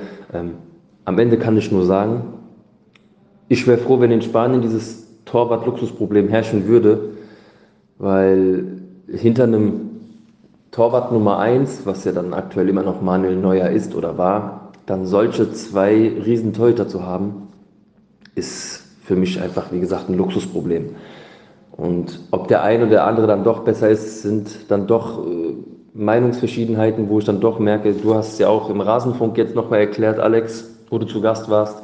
Da hat ja auch die eine Stimme dann mehr pro, pro Ter gesprochen. Hier hat sie das natürlich auch ein bisschen anders. Auch wenn du dann natürlich die Konferenz dann doch siehst, was ich nicht wusste, muss ich auch ein bisschen zurückrudern. Trotz alledem liegt der Fokus dann trotzdem ja nicht auf ein Spiel und du siehst ja trotzdem nicht viel von dem einen Torwart. Ja, ähm, trotz alledem kann ich dir natürlich nicht absprechen, dass Testing für dich die klare Nummer 1 ist, weil du siehst ihn einfach genauso wie ich Kevin Trapp halt gesehen habe. Und im Ende kann man trotzdem einfach sagen, Deutschland kann froh sein, dass das Problem so groß ist, dass man sich da kaum entscheiden kann, wer da ins Tor soll. Ja, ansonsten wünsche ich euch noch eine schöne Restfolge. Grüße an alle anderen und à la Madrid nicht zu vergessen. Wir sehen uns, macht's gut. Oder besser gesagt, wir hören uns. Ciao, ciao. Jo, also Deutschland äh, schließe ich mich an. Luxusproblem würde ich es gar nicht nennen, sondern Luxus an sich. Ähm, Problem ist es ja für Testegen, dass er seit Jahren hinter Neuer ähm, gesetzt ist als äh, die Nummer zwei und selbst wenn Neuer auf einem Bein zu irgendeinem Turnier reist, weil er davor verletzt war, ist er Neuer trotzdem immer gesetzt. Ne? Siehe, äh, wann war es WM? War das die WM 2018? Wo, oder war das die EM? Mhm.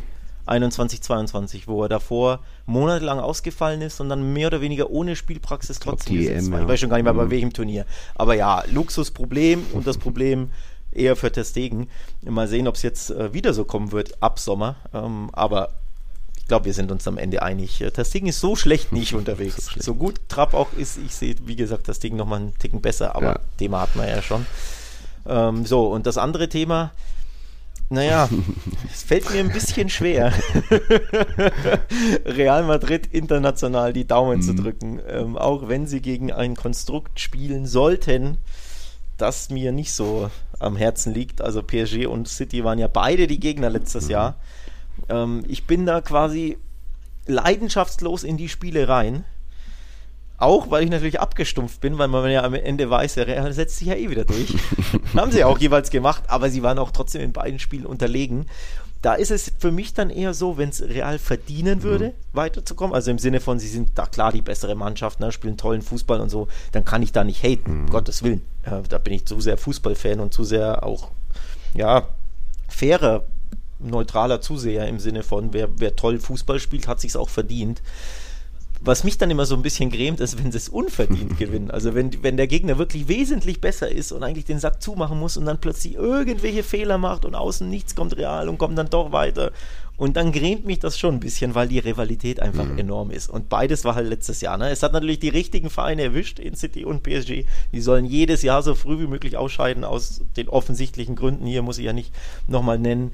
Aber in beiden Spielen hatte Real Madrid, wenn man es neutral betrachtet, finde ich ja nicht wirklich verdient weiterzukommen. Oder anders gesagt, der Gegner war jeweils besser. Verdient hast du es natürlich, wenn du dann an dich mhm. glaubst und die Mentalität auspackst und diesen Willen hast. Da ziehe ich ja jedes Mal meinen Hut vor, weißt du ja eh, das finde ich grandios. Diesen, dieses Siegergehen mhm. haben, das beneide ich ja. Ähm, aber so fußballerisch auf 180 Minuten plus gesehen waren die anderen eher besser. Und dann ist die Rivalität schon so groß, dass ich mir doch denke, oh, nicht schon wieder. ja, es ist, kommt natürlich auch immer von Spiel zu Spiel, Gegner zu Gegner an. Also jetzt bei United hast du natürlich mit Casemiro auch Varan irgendwie noch Ex-Blancos, die, wo ich mich schon auch freuen würde, wenn die weiterkommen. Allerdings sage ich da bei diesem Duell aktuell, nee, nee, Barca darf schon gerne weiter Doppelbelastung haben, deswegen tippe ich nicht für Barca oder so, aber ich würde, würde mich jetzt auch nicht so mega ärgern, wenn, wenn sie weiterkommen sollten, weil dann einfach trotzdem noch vielleicht die Liga offener bleibt und sie nicht jetzt Woche für Woche irgendwie sich ausruhen können, sondern immer noch Doppelbelastung haben. Letztes Jahr Frankfurt war jetzt auch kein Ex, kein Ex-Matrilene irgendwie bei der Eintracht auf dem Platz, aber das war einfach ein absolutes Fußballwunder, auch was da im Camp Nou passiert ist im Rückspiel. Also da freue ich mich natürlich auch. Aber ich sehe es da ein bisschen wie bei meinen Tipps.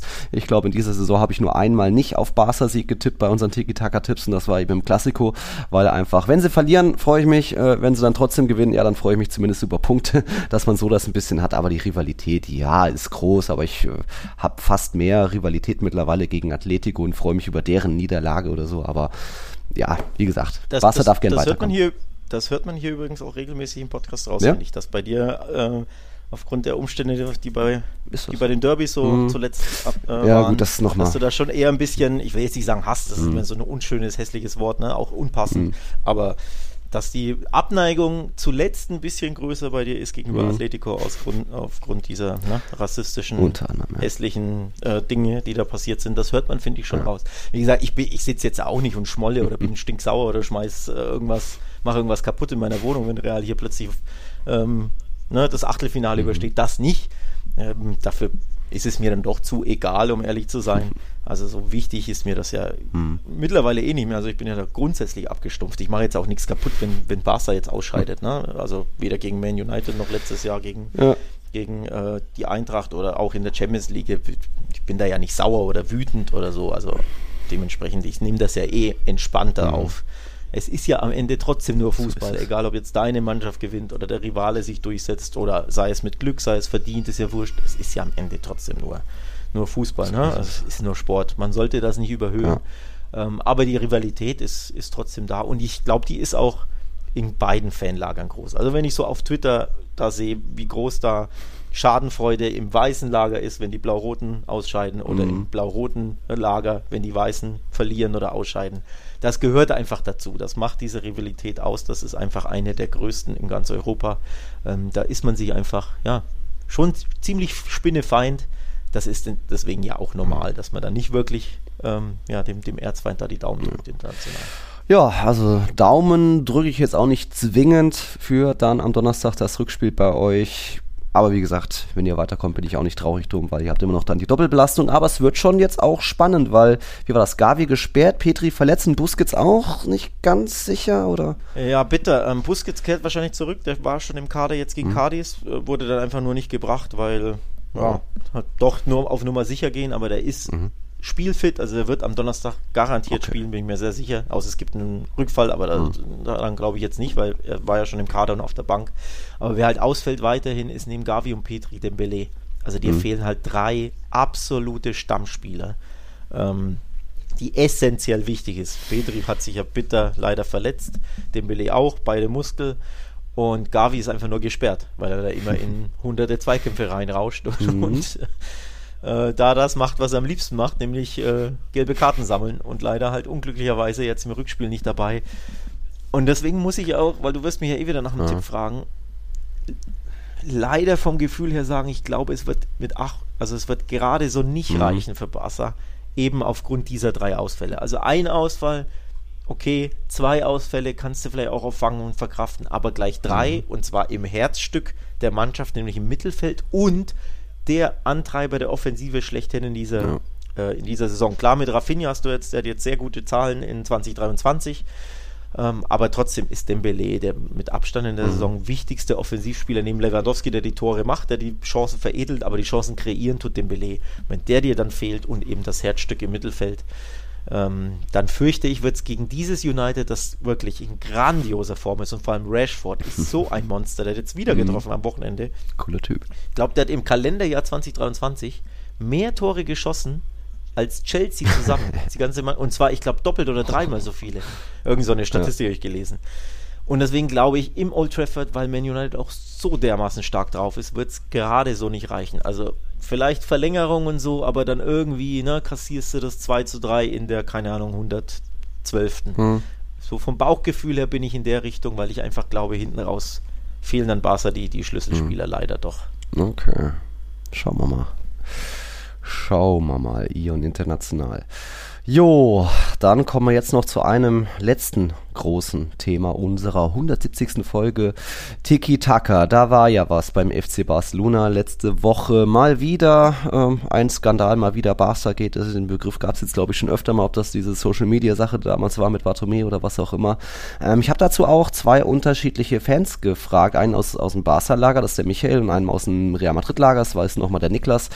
Die können wir uns gleich anhören. Jetzt weiß ich nicht, ob wir. Ich, wir können ja nochmal grob zusammenfassen, was war alles passiert. Ähm, damit wir auch da auf dem gleichen Stand sind. Also was war passiert? Ähm, das Finanzamt ermittelt jetzt schon länger, seit Monaten gegen den FC Barcelona. Einfach generell schaut mal in die Bücher, was da so alles war. Und das war dann eben der Zeitraum 2016 bis 2018. Und da gab es eben drei Zahlungen vom FC Barcelona an ein Unternehmen, wo das Finanzamt einfach dann nochmal nachgefragt hat, was sind das für Zahlungen? Wir haben da jetzt keine Rechnung oder sowas gefunden. Und die gingen, diese drei Zahlungen gingen dann eben an dieses Unternehmen. Das Nil 95, auch ein interessanter Name das waren diese 1,4 Millionen Euro da aus diesen drei Jahren und ähm, dadurch ist jetzt der neue Skandal entstanden, weil was wer wer zu diesem Unternehmen gehört, wer damals wer, welche Funktion diese Person damals hatte, das war dann eben ähm, der wie, wie heißt der Enriquez äh, José María Enriquez Negreira, von denen hatte ich jetzt auch noch nie gehört. Der war in den 80er 90er Jahren mal Schiedsrichter, aber eben von 1994 bis 2018, bis Luis Rubiales ins Amt gekommen ist, war der eben Vizepräsident Präsident des Comité Técnico de Arbitros, das ist so das Schiedsrichterkomitee beim spanischen DFB, bei der RFEF. Und ja, der hat da eben, dem gehört dieses Unternehmen, das mir 95 und dagegen eben diese drei Zahlungen hin. Und das hatte jetzt diese katalanische Radiosender Cadena Ser Catalunya rausgefunden und danach kam dann noch von El Mundo raus, dass es diese Zahlung seit 2001 gibt. Also von 2001 bis 2018 reden wir über 18 Jahre, wo dann fast 7 Millionen Euro hingeflossen sind unter vier Präsidenten. Das ist so die Ausgangslage. Hast du dem erstmal noch was hinzuzufügen, bevor ich die Fans einspiele? Nee, das sind, das sind die Fakten quasi, wie sie, wie sie ähm, ja, zumindest in den spanischen Medien verbrieft mhm. sind, ähm, vermeldet werden. Und das aber noch kuriosere ist, es gibt keinen schriftlichen Vertrag. Mhm. Habe ich gestern, glaube ich, erst gelesen. Kam ich meine, gestern Abend rund ums Spiel oder nach dem Spiel kam es erst mhm. raus. Sondern das war irgendwelche mündlichen mhm. Vereinbarungen, dass irgendwo an irgendeine Firma von dem Typen, von dem ich übrigens auch noch nie mhm. gehört hatte davor. Also da bist du nicht der Einzige. Äh, Enriquez Negrera hatte ich auch noch nie auf dem mhm. Schirm, ähm, dass der da irgendwie durch seine Firma irgendwelche dubiosen Zahlungen bekommen hat, ohne dass es einen Vertrag gibt, laut ja. El Mundo. Ähm, berichten. Das ist ja die Zeitung, die damals übrigens auch den Leak äh, rund um den Messi-Vertrag mhm. hatte. Ne? Dieser 555 mhm. Millionen Vertrag war ja auch durch El Mundo. Mhm. Ähm, ja, also das sind schon mal die Fakten zwielichtiger könnte es nicht sein, ja. Was da wieder vorgeht. Ja, und bevor wir so richtig unsere Meinung wiedergeben, lass, mal, lass ich jetzt erstmal den Michael Traxler zu Wort kommen. Da schon mal danke, dass du da uns was zugeschickt hast, ein Voicemail, das lasse ich jetzt mal laufen. Hi, ich habe nochmals Barca-Gate gegoogelt, damit ich auf dem aktuellen Stand bin, bevor ich jetzt etwas dazu sage. Und es spricht so nicht ganz für den Club, dass ich über 135.000 Ergebnisse gefunden habe und vor allem recht lange suchen musste, bis ich die aktuellen Berichte fand, weil es einfach in den letzten Jahren ziemlich viel unter diesem Titel zu berichten gab. Ja, ähm, es gibt auch jetzt wieder viel zu berichten, aber halt vor allem zu Vorwürfen und Indizien und herzlich wenig zu beweisen. Äh, Enrique selber sagt, dass er immer mündlich mit Barca kommuniziert hat. Das spielt ihm natürlich sehr in die Karten. Es gibt eben diese Vorwürfe, dass es viel mehr Geld war und viel längere Zeit als ähm, bis jetzt angenommen. Was wir sicher wissen, ist, dass Enriquez nicht über die Ansetzungen von Schiris entscheiden konnte. Also der konnte zum Beispiel nicht sagen, ah, am Wochenende Barca gegen Atletico, das lassen wir mal den Laus pfeifen. Das konnte der nicht. Und er hat ja noch versucht, Barca zu erpressen, aber die haben dann gar nicht darauf reagiert und er dann auch nicht mehr. Und die AS, gut, es ist die AS, aber trotzdem, also die AS, die hat ähm, mal noch geschaut, wie viele Elfmeter und rote Karten Barca in diesem Zeitraum, also 2003 bis 2018, erhalten hat, auch im Vergleich zu den anderen Clubs, die in dieser Zeit durch in La Liga gespielt haben. Und Barca kam da schon deutlich besser weg. Und 2018, als Enriquez dann ging, hat sich das schon verändert. Gut, 2018 hat auch Barcelona Arturo Vidal verpflichtet. Kein Wunder hat sich das geändert. Aber ähm, nein, jetzt Spaß beiseite. Es können, auch, es können halt auch einfach wirklich zwei Dinge gleichzeitig wahr sein. Nämlich, dass Barca diese Zahlung getätigt hat, für was auch immer, und dass unabhängig davon weniger Elfmeter und rote Karten gegen sie gepfiffen wurden. Könnte auch sein. Schlussendlich, klar, das Ganze ist dubios, so ist es. Und wir wissen es halt einfach nicht, oder ich weiß es zumindest nicht, sagt mir gerne, wenn ihr es wisst. Ich finde im Moment sind noch Vergleiche mit Juve 2006 oder halt eben auch, dass man jetzt Barca diese Titel in den Zeitraum in Abrede stellt, halte ich im Moment noch für sehr übertrieben, fast schon polemisch. Ja, wir wissen noch nicht genug darüber, denke ich, und spielt halt denen in die Karten, die sich gerne über Barca aufregen. Ja, spielt denen in die Karten, die sich gerne über, über Barca aufregen, weil es einfach auch beim FC Barcelona sehr viel zum Aufregen gibt, speziell die letzten Jahre. Und das war dann eben nicht nur die Bartomeo-Ära, sondern eben, ja, wenn das 2001 angefangen hat, war da auch Laporta mit dabei und noch viele andere Trainer. Ob jetzt wirklich Enriques Schiedsrichter ansetzen konnte oder ob da einfach nur seine vielleicht Empfehlungen äh, weitergegeben hat, ist ja ist an sich auch wurscht, weil es ist einfach der zweitwichtigste Mann im spanischen Schiedsrichterwesen. Nur einer ist noch wichtiger, und das ist dann der Präsident dieses äh, Schiedsrichterkomitees. Ähm, also ja, äh, dubios sagt Michael und sagt Alex, glaube ich, auch. Ja, mehr als dubios. Äh, Barca hat ja nur ähm, vermeldet, ähm, das wären Dienstleistungen, ähm, um die eigenen Informationen zu ergänzen und äh, um, um den Spielern mhm. Barca's da äh, ja, Tipps und Hinweise zu geben, wie man sich gegenüber Schiedsrichtern verhalten ja. sollte. Be Alter, bitte was? Ja, ja, dass ich da nicht hingehe und dem eine Schellen gebe, wenn ich mit dem Freistoß unzufrieden ist. Dafür brauche ich niemanden Millionen zahlen, damit er mir ja. das sagt. Ja, das weiß doch jeder Fußballer.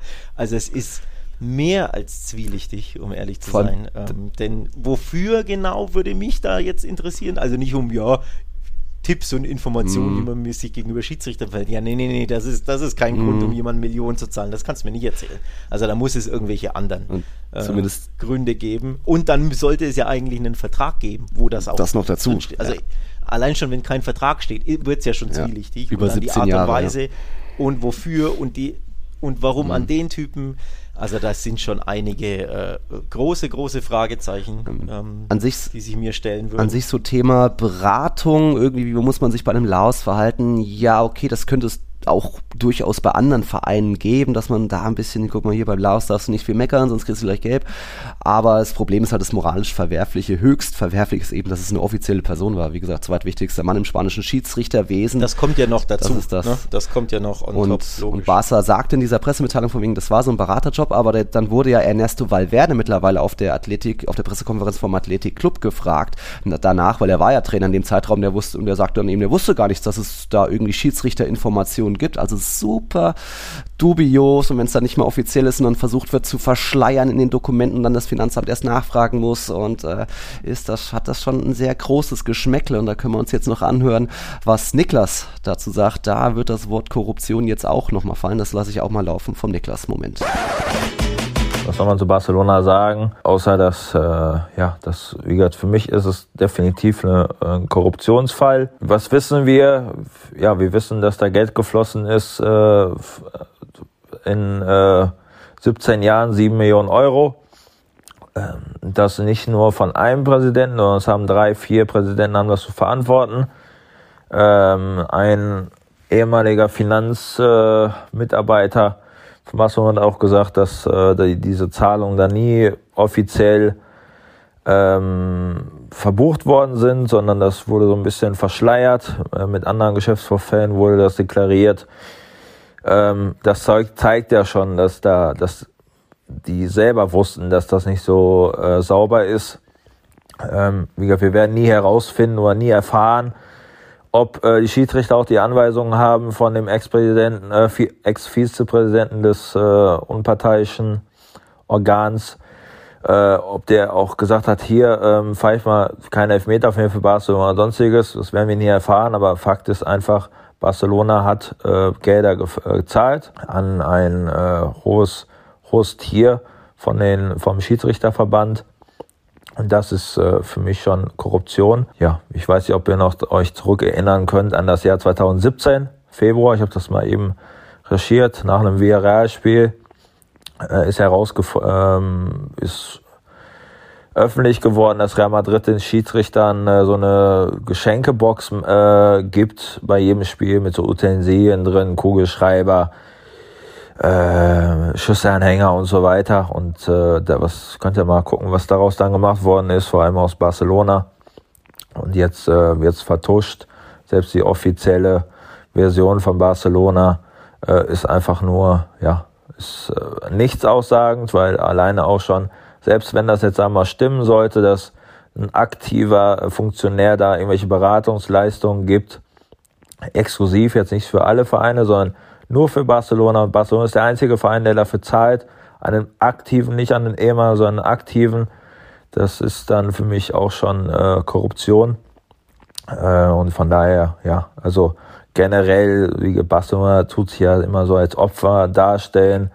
Äh, wir sind die armen Katalanen, äh, wir werden immer benachteiligt, wir, unsere Titel sind sauber, nicht so viel von Madrid. Schaut euch einfach mal die letzten 20 Jahre an, was da passiert ist in Barcelona. Vor allem jetzt seit zehn Jahren ungefähr, da läuft ja alles schief. Äh, von einem Skandal zum nächsten Skandal. Und äh, ja, sind die Ersten, die bei Fehlentscheidungen pro Madrid äh, schreien und sagen, oh, wir sind, Madrid wird immer bevorzugt und wir werden benachteiligt. Ja. Auch da muss ich an Alex keine Kredit geben. Äh, ich habe da auch viele Nachrichten bekommen. Bei einer Folge, da ging es um den Elfmeter von Real Valladolid.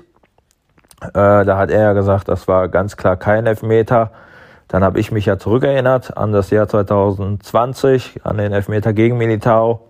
Und äh, da hat er ja äh, damals gesagt, das war ein klarer Elfmeter. Und das ist halt auch ein bisschen typisch ba Barcelona, ja. Also da wird halt immer mit zweierlei Maß äh, gemessen. Und äh, ja, ist einfach, wie gesagt, das zeigt einfach, dass der größere Verein Real Madrid ist und der Barcelona der kleinere Verein. Weil, ja, Madrid, klar, Madrid-Fans äh, schießen natürlich auch gegen Barcelona gerne, aber das ist halt, Madrid ist mehr Liebe zum eigenen Verein, weniger Hass zu Atletico Barcelona. Bei Barcelona guckt man halt immer mehr nach Madrid als Madrid nach Barcelona. Und äh, ja, äh, wollte ich einfach mal so gesagt haben. Bis dahin, tschüss. Ja, danke Niklas dafür. Da gehen die Meinungen teilweise auseinander, aber ich sag schon auch, das riecht stark nach Skandal und jetzt ist dann natürlich auch die große Frage, was es da jetzt an möglichen Folgen, Konsequenzen geben kann. An sich ist natürlich auf diesen belegen, was auch immer. Es, wie gesagt, es gab keine Verträge, da wird nirgendwo das Wort Manipulation, Korruption, äh, mal eine bestimmte Schiedsrichterentscheidung wird da nicht draufstehen, deswegen ist es schwierig, das nachzuvollziehen. Aber La Liga sagt ja selbst auch, La Liga hat sich dann am nächsten Tag geäußert, von wegen, diese Zahlung hätte es niemals geben dürfen und ihre eigenen Compliance-Regeln hätten dort versagt oder hätten nicht funktioniert. Und ähm, das ist dann jetzt, also sprich, es hätte es wäre was gegeben, wo, was man hätte ahnden können, was La Liga hätte verfolgen können, aber auch da, Javier Tebas hat sich da so in so einem zwei Minuten Video geäußert, vom wegen, sie haben da an sich erstmal keine Machthabe, denn sie haben selbst ihre eigenen internen Regeln für mögliche sportliche Strafen, wo dann eine dreijährige Verjährungs Frist greift. Also nach drei Jahren ist sowas ver, ver, verjährt. Und wir reden ja eben über die ersten Sachen von 2016 bis 2018 und da ist, wäre dann eben 2021 ist das verjährt. Das ist, ist an sich schon mal schade, dass das nur drei Jahre sind, weil jeder muss ja irgendwie seine Steuerbelege fünf Jahre aufbewahren und so weiter, aber gut, das sind eben dann die eigenen La Liga-Regularien, was schon mal auch ein bisschen komisch ist, deswegen gibt es da jetzt von La Liga an sich kein sportliches Disziplinarverfahren, aber Es ist natürlich weitergeleitet vom Finanzamt an die Staatsanwaltschaft, die mit, ermittelt mittlerweile. Und da könnte es jetzt ein, er sagt das, ob es ein mögliches Verbrechen der Korruption zwischen Privatpersonen hinsichtlich der Manipulation im Sportbereich geben könnte. Da weiß ich jetzt nicht, wer dann die Privatpersonen sind, also Enriquez und dann wer dann beim FC Barcelona. Aber wie gesagt, auch da gab es ja verschiedene Präsidenten, Bartomeu, äh, Rosell, äh, Laporta unter denen, unter denen das alles passiert ist, unter denen es zu diesen komischen Zahlungen geben könnte. Also vielleicht kann da noch der Staat irgendwie ein Gericht sich einschalten und dann irgendwie da es noch zu, zu Folgenkonsequenzen geben. Aber ich schätze, sportlich ist das nicht, auch wenn es theoretisch La Liga sich vielleicht auch ein bisschen leicht macht, denn die, dass die Belege eingefordert wurden, war eben schon 2021 der Fall vom Finanzamt, oder 2021 der Fall damals noch unter Bartomeo, der dann eben die Dokumente auch weitergegeben hat. Äh, Bartomeo ist ja mittlerweile auch sehr gesprächsbereit, weil er selbst versucht, ein bisschen seine Haut, Haut zu retten und irgendwie, um vielleicht auch noch Barca einen mitzugeben. Ähm, also ja, eine klare Antwort gibt's da nicht. Äh, das wird alles, ist alles noch in der Untersuchung. Es ist ein spannender Fall, weil sowas hat man auch noch nicht ge gehört, dass da irgendwie über Jahre, wie gesagt 18 Jahre, dubiose Gelder an eine dubiose offizielle Person geflossen sind. Ähm, muss man selbst schauen. Es wird ja auch regelmäßig noch was Neues geleakt. Nochmal El Mundo hat dann nochmal irgendwie 33 Dokumente gezeigt, was da wie wo war. Und Bartomir leitet einen Fax weiter, wo dann eben dieser Enriquez äh, ein Fax, ein Bürofax wieder, Barca und die Bürofax ist auch so eine Geschichte, äh, weitergeleitet hat, von wegen, äh, wenn ihr mir, mir nicht die, die Kohle auszahlt, dann, dann werde ich alles liegen, was ich, was ich, was mir an Ungereimtheiten aufgefallen ist bei euch. Also, boah. Ja, der wollte dann scheinbar den Verein sogar erpressen, mhm. dass die weiterzahlen. Ne? Also wirklich hoch, hoch dubios, hoch, hoch zwielichtig naja, also am Ende können wir uns da auch äh, nicht durch dieses Dickicht so richtig voranarbeiten und nur sagen, naja, die Staatsanwaltschaft ermittelt die spanische. Mhm. Da musst du einfach abwarten und ähm, hoffen und denken, dass das alles seinen gerechten Gang geht, vor Gericht mhm. ja, oder generell in, in, den Ermittlungen dieser Staatsanwaltschaft. Und mehr kann man da nicht zu sagen. Also, dass ein Korruptionsverdacht herrscht, das ist für mich verbrieft. Ist übrigens auch die Überschrift, die ich gewählt hatte für den mhm. Artikel auf Barca-Welt. Also da, da bin ich dann schon, schon bei Niklas. Das ist ein Korruptionsverdacht, mhm. keine Frage. Aber die Staatsanwaltschaft muss ermitteln. Und da muss man auch Vertrauen in, die, in, das Organ haben und dann muss man gucken, was bei rumkommt. Wenn, nochmal, äh, es ist zwielichtig. Es ist definitiv nicht normal, wobei, was ist schon unnormal in La Liga und Spanien mittlerweile, mhm. ne? was da immer Jahr für Jahr rauskommt. Mhm. Mich wundert ja nichts mehr. Ich wiederhole mich da. Nichts mehr wundert mich. Aber klar, das gehört aufgearbeitet und da muss die Staatsanwaltschaft einfach mal, einfach mal ihren Job machen. Mhm. Und was es dann für Konsequenzen gibt, I don't know, um ehrlich zu sein. Ja. Das wird man selbst verfolgen. Gibt es natürlich auch immer bei Barcelona oder auch mal Real Total zu lesen, weil das ja schon ein ligaübergreifendes Thema ist. Natürlich auch sehr viele für interessieren und man auch da sagen muss, äh, der Image-Schaden für den FC Barcelona, was jetzt auch die letzten Jahre nicht ganz so hoch und glänzend noch war, dank der vielen Hebel und irgendwie könnt auch noch einkaufen ohne Ende, äh, ist dann jetzt wahrscheinlich endgültig am Boden und äh, diese tolle Ära mit Meske und Club und UNICEF-Logo, das ist jetzt nicht mehr viel übrig, dass man da noch viele Sympathisanten, glaube ich, hat. Ähm, aber gut, so viel erstmal dazu. Äh, eine Sache müssen wir noch erwähnen. Wir sind noch bei den Tipps und da mal abgesehen vom laufenden Spieltag müssen wir nochmal zum letzten Spieltag zurückgehen, denn dort gab es zwei Rekorde. Und da erstmal Riesenrespekt an den Don Niklas, denn dass einer alle zehn Spiele die Tendenz richtig hat. Das, glaube ich, gab es noch nie. Und 28 Punkte an einem Spieltag zu holen, ist ein bisschen logisch, wenn man zehn Spiele richtig hat. Gab es auch noch nie. Also da großen Hut ab, go, äh, Hut ab dafür, äh, für, für so einen Rekord an Don Niklas. Mittlerweile Spieltagssieger oder von, vom aktuellen 22. Spieltag ist es der Sergeant SWAT. Kenne ich jetzt auch nicht. 24 Punkte hat er aktuell. Heute ist ja noch der Krisengipfel Getafe gegen Valencia. Haben wir gleich, können wir gleich auch noch kurz was erwähnen. Äh, Cedric aktuell wieder Erster vom Fipsi und du bist immer noch Sechster. Ich rutsch weiter ab auf Rang 22. Eieiei, aber gut. Äh, äh, Sergeant SWAT übrigens auch 8 von 9 Spiele die Tendenz richtig. Und auch schon 24 Punkte geholt. Also mhm. auch Wahnsinn. Hut das ab. Ist, äh, die Leute kennen sich aus, Nils. Ja. Die bei uns mittippen. Ja, das muss man so sagen. Dank, dank also, Tiki-Taka. Ja. ja. aber, dank Tiki-Taka. Aber gerade heute, heute Valencia Getafe ist ja so ein, so ein kaum zu tippendes Spiel, weil jetzt hast du wieder einen Trainerwechsel beim FC Valencia, auch sehr dubios. Äh, es hieß ja erst, Vodo ist zurück, aber nicht klar als Interimstrainer oder Interimslösung deklariert. Aber nach drei Niederlagen hat auch da Peter Lim erkannt, ah, vielleicht muss er doch mal was machen. Und Vodo nach seiner siebten oder achten Amtszeit schon beim FC Valencia ist jetzt wieder wieder zurück bei seiner alten Funktion im Verein, was auch immer das ist. Äh, und da kam jetzt eine Club- Legende zurück mit Ruben Baracha. Der hat zehn Jahre dort gespielt, zweimal La Liga gewonnen, also noch die goldene Zeit des FC Valencia. Aber seine Trainerzeit bisher eher erfolglos. Also für mich ist das dann eher ein Trainer No-Name, weil der hat noch nie in der ersten Liga gecoacht, mal ein bisschen Elche und Rayo in der zweiten Liga. Und seine letzte Trainerstation war in Saragossa, auch schon wieder fast drei Jahre her, so lange ist er jetzt ohne Job. Und der soll jetzt eine so hoffnungs teils hoffnungslose Truppe, sehr junge Truppe ohne Wintertransfers da wieder zurück in die Spur bringen. Da bin ich sehr gespannt. Aber gut, auch Getafe hat dieses Jahr noch keinen Sieg errungen. Also vielleicht kann da heute eine Mannschaft irgendwie einen Turnaround bringen. Valencia Getafe. Viel Glück, aber das wird schon ein Himmelfahrtskommando fast für, ja. für Ruben Baracha. Ich habe im Rasenfunk darüber gesprochen am Donnerstag in der Ligatour, in der ja, wir beide abwechselnd zu Gast sind. Ähm, da war das eine Segment ähm, der Stegen Trapp mhm. oder Barca's Defensive und das andere Segment war eben Valencia mit der Krise und den Trainerwechseln und Peter Lim und allem. Aber vor allem haben wir da über Baracha gesprochen, weil ja die, die Jungs den Namen noch kannten. Er ist ja eine Vereinslegende, ne? ich glaube, mhm. weiß ich gar nicht, 15 Jahre oder so für Valencia gespielt, ich weiß gar nicht wie lange genau, mhm. irgendwie 350 Spiele oder so. Also es ist eine, wirklich eine Vereinslegende, aber nicht unbedingt eine Trainerlegende. Mhm. Du hast es ja gesagt, er hat noch nie in La, äh, La Liga gecoacht und er hat bei fünf verschiedenen Vereinen in der Segunda gecoacht und bei keinem blieb er länger als eine Saison. Ja. Wurde immer nach spätestens einer Saison, teilweise unter der Saison, mhm. entlassen. Bei fünf Vereinen in Folge, weil er immer ins Mittelmaß oder eben in den Abstiegskampf abrutschte. Ähm, also bei wirklich, bei, ich glaube, Sporting Gijon, ich habe mir die Vereine gar, alle gar mhm. nicht mal ge gemerkt. Sporting, Saragossa, bei Rayo war er, ich glaube, da war sein mhm. bestes Aufsch Abschneiden. Äh, der Playoff-Platz fünf oder sechs und da ist er dann ausgeschieden, aber ansonsten wirklich nur Abstiegskampf und reihenweise nach Monaten oder spätestens einer Saison entlassen. Das macht nicht mhm. wirklich Mut, liebe Valencia-Fans. Ähm, also für mich absolute, ja, fast schon Panikverpflichtung, ja. weil man sagt, ja, wir brauchen jetzt irgendjemanden, der den Verein kennt und der Mit vielleicht Erfahrung. die Fans befriedet. Der, weil die Fans ja mal wieder auf die Barrikaden gehen und ja. mal wieder protestierten vor zwei Wochen, ne, war ja dieses vor dem Heimspiel da erneute riesige Proteste vor dem Mistaya. Also ich glaube, da hat man auch jemanden geholt, der da ein bisschen so, ne, mhm. der die, die Fanbase befrieden soll.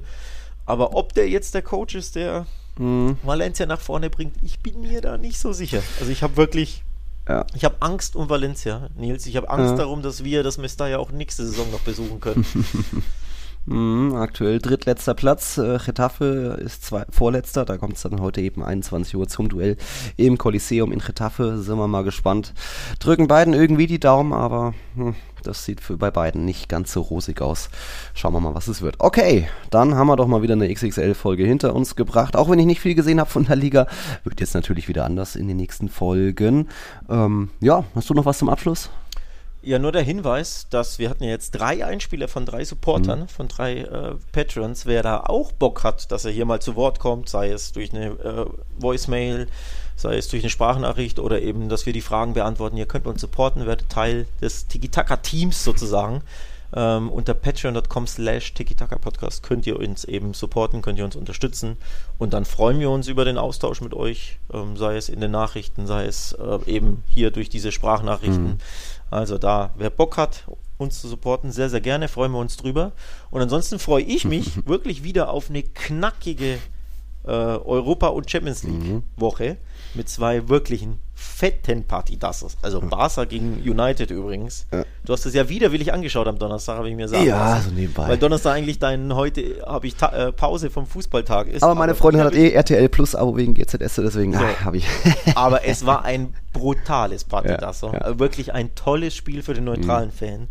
Im Rückspiel wird es noch knackiger, weil mhm. da geht es um Do or Die. Mhm. Und jetzt Liverpool, Real Madrid wird auch ein Party. Das so. Von daher freue ich mich da sehr drauf, endlich wieder die knackigen, mhm. dicken Spiele. Ähm, auch Frankfurt-Napoli, glaube ich, ganz nett, aber das kann oh, ich nicht ja. das ist parallel zu Liverpool. Wobei, da habe ich, ich weiß gar nicht, ob da Napoli-Fans mit anreisen. Da habe ich ein bisschen Angst, so mit Blick auf die Fans. Um die Stadt. Ja, ähm, ja um die eine und wie um die andere auch. Aber ja, fußballerisch, mhm. also von den, von den Namen der Vereine und auch vom vom sportlichen Wettbewerb sind das jeweils Teams auf Augenhöhe, mhm. mehr oder weniger. Und von daher erwarte ich da wirklich tolle Spiele, auf die ich mich persönlich sehr, sehr freue. Mhm. Und der Vorteil davon ist, dass Barca ja nicht mehr in der Champions League ist, ich kann die Spiele in aller Ruhe schauen. Ja, hat ja auch, auch was Positives für das mich. Ist schön, ne? schön geredet. Alter Optimist du, ja, okay. Äh, dann mal auf eine schöne, erfolgreiche Woche. Dann hören wir uns nächste Woche wieder nach einem weiteren Spieltag. Das war Folge Nummer 170 von Tiki Taka. Schön, dass ihr dabei wart und immer noch dabei sein werdet. Hasta la próxima. A la Madrid. Ciao, ciao. Alles Gute.